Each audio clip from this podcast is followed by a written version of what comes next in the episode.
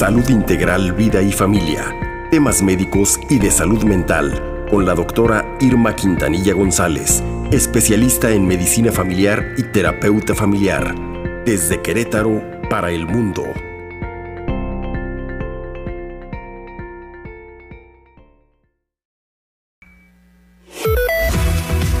Listo, las 7.30 arrancamos con la sección salud con la doctora Irma Quintanilla. Trae un tema espléndido, el riesgo cardiovascular en pacientes con diabetes mellitus. Yo diría, doctora, a reserva de lo que tú digas, doble riesgo lo cardiovascular combinado con la diabetes mellitus. Buenos días. Buenos días, doctora. Buenos días, queridos amigos. Sergio, Paco, fíjense que efectivamente sabemos que la diabetes mellitus es un grave problema en nuestro país de acuerdo con la Federación Internacional de Diabetes, se estima que 14 millones de adultos en México viven con diabetes, un aumento del 10% en estos dos últimos años en los que hemos tenido pandemia.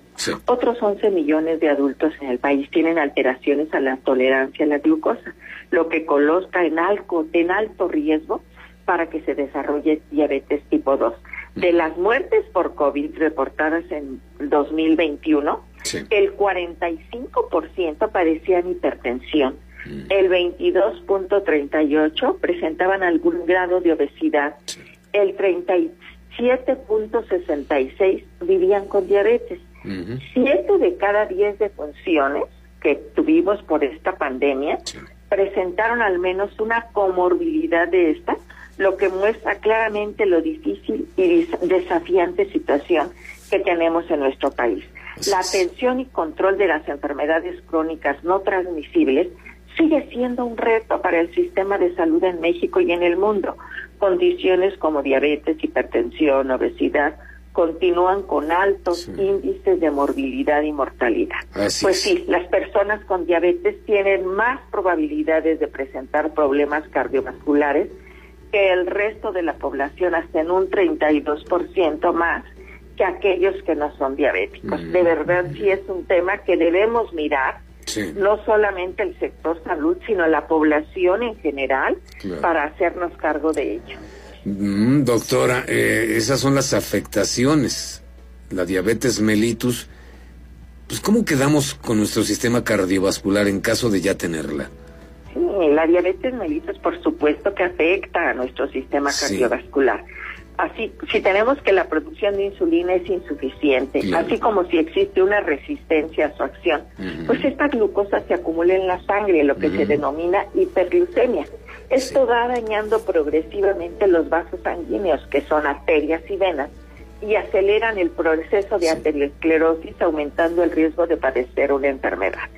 Sabemos que la diabetes acelera la progresión de esta arteriosclerosis inherente al ser humano en la pared arterial no solo aparecen las placas de ateroma en la íntima, sino también va a haber calcificaciones en la capa media, conocida entonces como esclerosis de Muttenberg, mm. que causa un remodelado de la pared con rigidez y pérdida de distensibilidad que va a repercutir en esta hemodinamia cardiovascular.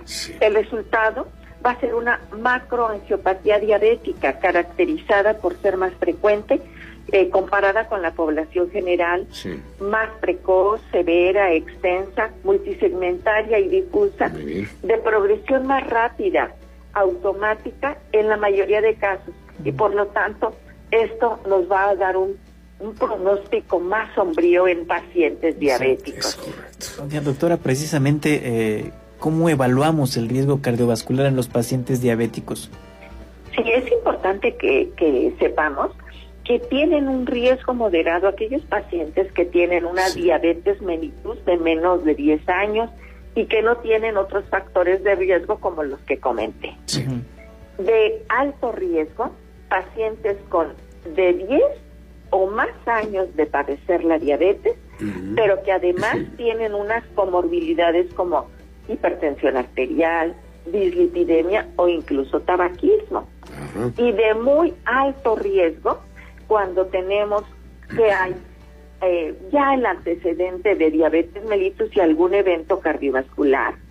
También cuando hay un daño en otro órgano blanco, como podemos tener daño a, a nivel de, de riñones con proteinuria, con datos de, de ya de presencia de, de alteraciones en la función renal, cuando haya hipertrofia en el ventrículo izquierdo, cuando hay una retinopatía diabética o tres o más factores de riesgo mayor, como pueden ser la edad, la hipertensión arterial, la dislipidemia, el, el tabaquismo, la obesidad, o cuando tenemos inicio temprano de la diabetes mellitus, que se conoce como diabetes mellitus tipo 1, o de larga duración. como ven, esto, entre más tengamos de estos factores, más va siendo el, el riesgo cardiovascular. Claro. Y hablamos, doctora querida Irma Quintanilla, que hay otras enfermedades que están incluidas en este riesgo cardiovascular, ¿sí, sí o no? Sí, sí, por supuesto. Sabemos mm. que la diabetes mellitus, así como lo, les comenté la fisiopatología, de cómo afecta, pues en donde quiera tenemos arterias y venas, lo que nos va a ir ocasionando enfermedades a nivel de diferentes órganos, como la enfermedad coronaria, provocando infartos al miocardio, que pueden ser mortales o no, eh, angina de pecho, revascularización coronaria, insuficiencia cardíaca ya en estos pacientes, enfermedad cerebrovascular eh, con, eh, una enfermedad cerebrovascular isquémica, hemorrágica, estenosis de la carotidia, enfermedad vascular periférica, también podemos tener pacientes con retinopatía diabética. Claro que nos va a afectar a otros órganos, no nada más. Eh, estamos hablando que la diabetes, ahí la tenemos y bueno, pues es no, pues alta. No, nos va dañando toda la economía eh, y a mayor tiempo, pues es mayor este riesgo si no hay un control de estos pacientes. Ahora, ahí está. A ver, Paco, tú, tú querías ver cómo se puede, ¿qué me decías? ¿Cómo se puede prevenir, sí, este riesgo cardiovascular tan alto? Sí, definitivamente tenemos que, que la prevención la podemos entender como el conjunto coordinado de acciones a nivel de la población o dirigidas a un individuo que tienen como objetivo que eliminemos o minimicemos el impacto de las enfermedades cardiovasculares y sus discapacidades que deja. Así tenemos siempre la prevención eh, primaria, que, que es en pacientes que no han sufrido ningún evento cardiovascular, tenemos que hacer algo primordial, cambio de, de conductas, de comportamientos, dejar de fumar. Tenemos que al poner atención en nuestra alimentación, tiene que ser más sana. Hay que hacer ejercicio.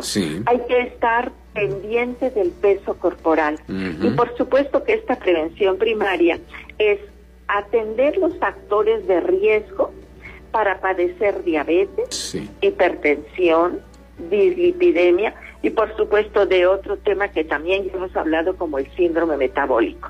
Y ya tenemos en pacientes que han sufrido ya un evento cardiovascular, pues esta prevención terciaria en el que ya tenemos que actuar a nivel de rehabilitación o incluso este pues esperar que, no esperar que el paciente nos llegue a una insuficiencia renal o pacientes que ya han tenido estos eventos hacer una rehabilitación cardíaca siempre, siempre tenemos que actuar a nivel de preventivo, eh, primero, segundo, tercer nivel.